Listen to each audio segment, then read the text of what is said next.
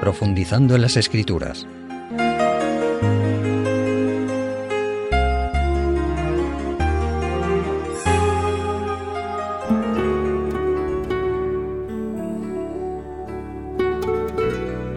Estimados amigos, para nuestra reflexión de hoy vamos a abrir el Evangelio de Juan en el Nuevo Testamento, en el capítulo 6, y leeremos a partir del versículo 11, donde nos dice, Entonces Jesús tomó esos panes, dio gracias y repartió a los discípulos y estos a los que estaban recostados. Lo mismo hizo con los pescados, y cada uno se sirvió cuanto quiso. Cuando se saciaron, dijo a los discípulos, Juntad los pedazos que sobraron para que no se pierda nada. Juntaron y llenaron doce cestas de pedazos sobrantes de los cinco panes de cebada. Sí, el capítulo 6 del Evangelio de Juan podemos afirmar que es realmente maravilloso. Comienza con el milagro de la multiplicación de los panes y los peces. Jesús con cinco panes y dos peces alimenta a más de cinco mil personas. Como nos dice el versículo 11, Jesús tomó aquellos panes de cebada y dos pececillos que eran sin duda la comida para aquel día de aquel muchacho que estaba entre la multitud que seguía a Jesús para escuchar sus enseñanzas. Y habiendo orado y pedido la bendición de Dios, los partió y comenzó a repartir entre los discípulos, y estos a su vez a la multitud. Y no solo, como hemos leído, hubo para todos, sino que recogieron doce cestas de lo que sobró. Realmente un milagro impresionante, pero real, del que no podemos dudar lo más mínimo si creemos que las Sagradas Escrituras son la palabra de Dios y recorremos todo el ministerio de Jesús en sus tres años y medio.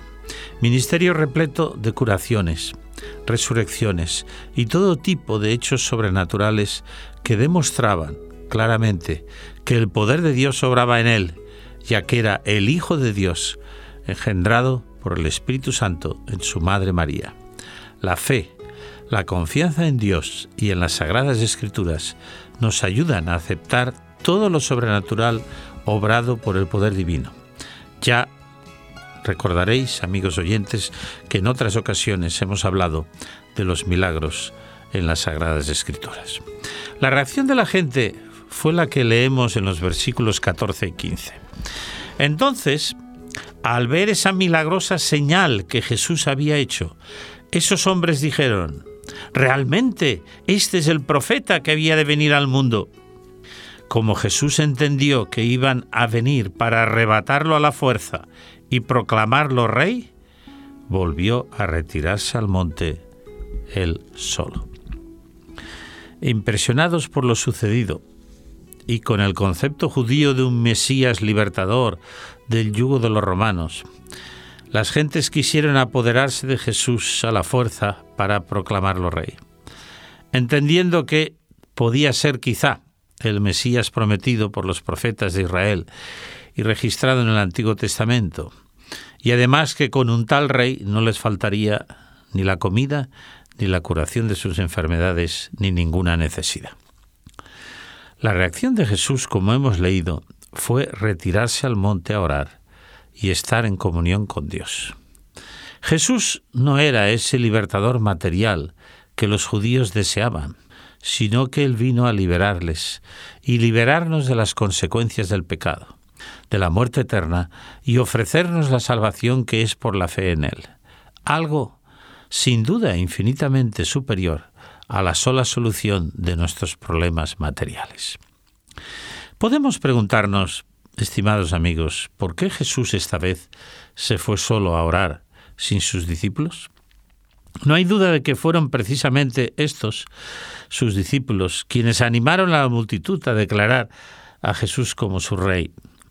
Los discípulos tenían, como todo el pueblo de Israel, una visión solo material del Mesías, y Jesús declaró en varias ocasiones que su reino no era de este mundo. Aquel deseo de proclamar a Jesús rey material de los judíos, aparte de haber sido un problema político serio, pues los romanos eran entonces los dueños y señores de Palestina, era una tentación en la que otro que no hubiera sido Jesús hubiera caído. Pues le estaban reconociendo su valía, sus milagros, su capacidad. Lo estaban encumbrando a la máxima altura al querer declararlo rey. Pero Jesús no podía vender la naturaleza espiritual de su reino por la gloria de la realeza humana. Por ello se apartó, primero para evitar que cometieran aquel grave error y luego para pedir la ayuda divina en aquel momento. Lógicamente los discípulos y las gentes se sintieron frustrados y no entendieron por qué Jesús rechazó su deseo de proclamarle rey. Hecho que, como acabamos de decir, además de no ser legal, hubiera chocado también con el deseo de los dirigentes judíos que rechazaban a Jesús como Salvador personal, así como sus enseñanzas. Seguimos avanzando en este hermoso capítulo 6 de Juan. Y ahora vamos a leer a partir del versículo 24, donde nos dice, Cuando la gente vio que ni Jesús ni sus discípulos estaban allí, entraron en las barcas y fueron a Capernaum en busca de Jesús. Cuando lo encontraron del otro lado del mar, le dijeron, Rabí, ¿cuándo llegaste acá? Jesús respondió, Os aseguro que me buscáis no porque habéis visto las señales, sino porque comisteis el pan y os saciasteis. Trabajad no por la comida que perece, sino por la comida que para vida eterna permanece, que el Hijo del Hombre os dará. Sobre él el Padre Dios colocó su sello de aprobación. Entonces le preguntaron, ¿qué haremos para realizar las obras de Dios? Respondió Jesús, esta es la obra de Dios que creáis en aquel a quien él envió. Le dijeron entonces, ¿qué señal haces tú para que veamos y te creamos? ¿Qué obra haces? Nuestros padres comieron el maná en el desierto, como está escrito, pan del cielo les dio a comer. Sí, como acabamos de leer, las gentes buscaban a Jesús, pero como Él les dijo, por el interés material ya que comieron y se hartaron en la multiplicación de los panes y los peces. Y con Jesús al lado, razonaban, no tendrían necesidades ni materiales ni de salud. Por ello Jesús les dijo, trabajad no por la comida que perece, por lo material, por lo perecedero, sino por la que a vida permanece, a vida eterna permanece, lo espiritual, lo eterno pero no vieron en Jesús al Mesías espiritual, al Salvador de sus pecados. Los milagros que Jesús había hecho ya no eran suficientes para ellos y le pidieron que hiciera más. Por eso le dijeron, como hemos leído, ¿qué señal haces para que te creamos? ¿Qué obra haces? Lo que necesitaban los hombres entonces y necesitamos hoy es, como dijo Jesús, creer en Él, en el que Dios ha enviado en Jesús como nuestro Salvador personal, confiar en Él, seguirle y obedecerle voluntariamente. Pero el ser humano entonces y hoy, en su gran mayoría, solo pide milagros para creer y cuando Dios los hace, como hizo Jesús, aún pide más y no tiene suficiente. Mis amigos, la fe verdadera no se basa en los milagros, sino en el acto de amor inigualable de Jesús dando su vida en la cruz del Calvario por todos los pecadores, por ti y por mí, como nos lo indica el conocido texto también del Evangelio de Juan capítulo 3 y versículo 16 que dice, de tal manera amó Dios al mundo que ha dado a su Hijo unigénito, para que todo aquel que en él crea no se pierda, mas tenga vida eterna. Texto este importantísimo, que debemos de meditar en él. Pero sigamos leyendo ahora en este hermoso capítulo 6 del Evangelio de Juan. Vamos ahora al versículo 31, donde nos dice, nuestros padres comieron el maná en el desierto, como está escrito, pan del cielo les dio a comer. Jesús les dijo, os aseguro no fue Moisés quien dio el pan del cielo, sino que es mi Padre quien nos da el verdadero pan del cielo, porque el pan de Dios es aquel que desciende del cielo y da vida al mundo. Y le dijeron, Señor, danos siempre ese pan. Entonces Jesús declaró, Yo soy el pan de vida. El que a mí viene nunca tendrá hambre, y el que cree en mí no tendrá sed jamás. Jesús acababa de alimentar milagrosamente a aquellos más de cinco mil seres humanos. Pero ellos, digamos, desagradecidos y dudando de que fuera el Mesías, decían que Moisés había hecho un milagro aún mayor al dar pan del cielo a sus antepasados en el desierto. Y como dicen algunos comentaristas, ellos estaban refiriendo de forma tácita a que el milagro de Moisés tenía que ser repetido por el verdadero Mesías. O sea que si Jesús lo era, tenía que hacer derramar maná del cielo, como según ellos hizo Moisés. El maná lo envió Dios, no Moisés, como Jesús les dijo. Pero el pan verdadero que venía del cielo era Jesús mismo, nuestro Salvador, como también él les indicó. Cuando los interlocutores de Jesús le dijeron, danos siempre de este pan, en realidad estaban pidiendo el pan material, no el pan espiritual. El Salvador aún no había hecho la declaración del versículo 35, esa declaración tan importante. Yo soy el pan de vida. El que a mí viene nunca tendrá hambre, y el que en mí cree no tendrá sed jamás de qué hambre estaba hablando Jesús. Tres veces Jesús repitió que era el pan de vida eterna. El que a mí viene, que significa el que en mí cree, el que me acepta como su Salvador y permanece en mí, nunca tendrá hambre y sed espirituales. Vivirá alentando por las promesas de Dios, aceptará la promesa de la vida eterna, gracias al sacrificio de Cristo, y vivirá esperanzado y seguro de estar un día con Él por la eternidad en un mundo sin dolor y sin muerte. Todo esto como un regalo de Dios, la gracia infinita de Dios en favor de todo aquel que cree. Hagámonos una pregunta. ¿Creemos plenamente en Jesús como nuestro Salvador personal? ¿Nos reconocemos pecadores y sin Él nos consideramos perdidos o pensamos Quizá que por cuatro buenas obras que hagamos o por cuatrocientas, no importa, mereceremos la vida eterna. Recordemos que por las obras de la ley, como nos dicen las Sagradas Escrituras, nadie será justificado delante de Dios. La salvación es el regalo que Dios nos ofrece a través de Jesús. ¿Lo hemos aceptado? Si no, hagámoslo ya. Si no lo hemos hecho aún, pues hoy es el día aceptable como nos dice las Sagradas Escrituras, hoy es el día de salvación. El mañana no nos pertenece y podría ser demasiado tarde. Sigamos leyendo esta interesante secuencia del capítulo 6 de Juan. Ahora a partir del versículo 41, donde nos dice, entonces los judíos murmuraban contra él porque había dicho yo soy el pan que descendí del cielo. Y decían, ¿No es este Jesús el hijo de José, cuyo padre y madre conocemos? ¿Cómo puede decir que descendí del cielo? Jesús respondió, no murmuréis entre vosotros. Ninguno puede venir a mí si el Padre que me envió no lo atrajera, y yo lo resucitaré en el día final.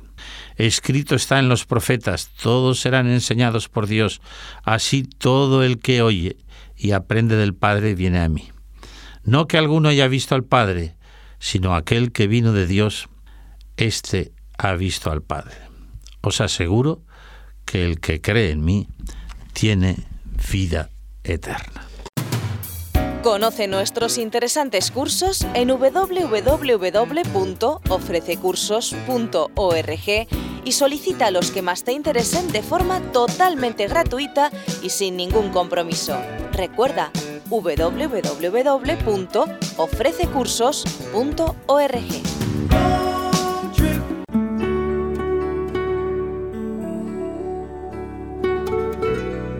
Sí, como decíamos antes, Jesús por tres veces declaró ser el pan de vida. Los judíos no aceptaban que Jesús de Nazaret, como se decía que era hijo de José, aunque lo era del Espíritu Santo y de María, fuera el Mesías y además se escandalizaban de que él hubiera dicho yo soy el pan que descendió del cielo. ¿Cuántos seres humanos también hoy ven en Jesucristo solo a un hombre de su tiempo? Aceptan que hiciera algún milagro, que fuera predicando su doctrina, que fuera buena gente, como dicen algunos, y como se opuso a las enseñanzas del pueblo judío, fue crucificado, pero nada más. No aceptan a Jesús como el Hijo de Dios y el Hijo del Hombre, como él mismo declaró, ni le aceptan como Salvador, porque muchos no se consideran pecadores, ya que ellos, como se dice tantas veces, ni matan, ni roban, ni hacen daño a nadie. ¿O no es así, amigos oyentes? Reflexionemos sobre lo que hemos dicho. ¿En qué lugar estoy yo? ¿Me considero pecador?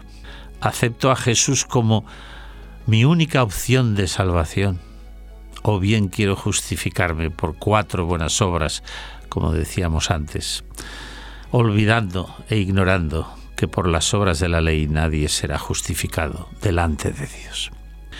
Jesús fue claro en su declaración, cuando, como ya leímos, dijo, Ninguno puede venir a mí si el Padre que me envió no lo trajere, y yo le resucitaré en el día postrero y añadió de nuevo, yo soy el pan de vida, indicando que sus antepasados que comieron el maná, el pan que Dios, no Moisés, envió para alimentarles en el desierto, ya hacía siglos que habían muerto. Pero el pan descendido del cielo, Jesús, nuestro Salvador, fue dado para que el que coma de él no muera eternamente. Sí, el maná que los judíos pretendían que había dado Moisés a sus padres, como vimos, no había impedido su muerte. Pero Jesús les ofreció un alimento celestial que les aseguraba y nos asegura la vida eterna. Cristo vino del cielo a la tierra en el momento de la encarnación y en esto basaba Jesús su derecho de tener vida eterna para el mundo. Jesús dijo que el pan que él iba a dar era su carne, era su vida. Sí, al tomar sobre sí la humanidad, el Hijo de Dios pudo dar su carne, es decir, morir, y así su perfecta humanidad está al alcance de todos los que le aceptan por fe como su Salvador personal, reconociéndose, como decíamos antes, pecadores, o sea, perdidos eternamente sin el sacrificio de Cristo. Seguiremos con este profundo tema en una próxima reflexión, pero hoy recordemos, primero, que para Dios no hay imposibles. Jesús dio de comer a una multitud. Y Dios sigue haciendo milagros en nuestra vida, en nuestro favor, que muchas veces no reconocemos. Segundo, que lo material, aun siendo importante, es secundario, aunque Dios sabe que lo necesitamos y nos lo da generosamente, como Jesús al multiplicar los panes y los peces. Tercero, que Jesucristo y sus enseñanzas deben ser para nosotros el verdadero pan de vida, el único que saciará todas nuestras profundas necesidades, nos quitará el hambre y la sed espirituales, porque si creemos de verdad, en Él nos garantiza la vida eterna. Hoy hay muchos alimentos que el hombre toma entre comillas y que no le sacian, que busca la felicidad en paraísos que solo le conducen a la perdición. Digamos hoy nosotros, Señor, danos siempre de este pan espiritual. Danos la salvación a través de Jesús y ayúdanos a seguirle siempre sin dudar. Que no dudemos como lo hicieron la mayor parte de las gentes de su tiempo. Sí, Él es, Jesús, el único y verdadero pan de vida. Si vamos a Él, seguimos unidos a Él y sus enseñanzas, como Él dijo, nunca tendremos hambre espiritual. En nuestra próxima reflexión analizaremos más y con más amplitud lo que Jesús dijo al indicar que el pan que yo les daré es mi carne. Que Dios nos ayude a sentir la necesidad de alimentarnos cada día de la palabra de Dios, las Sagradas Escrituras, porque no solo pan vive el hombre, sino de toda palabra que sale de la boca de Dios. Mis amigos, que Dios os bendiga y hasta un próximo encuentro.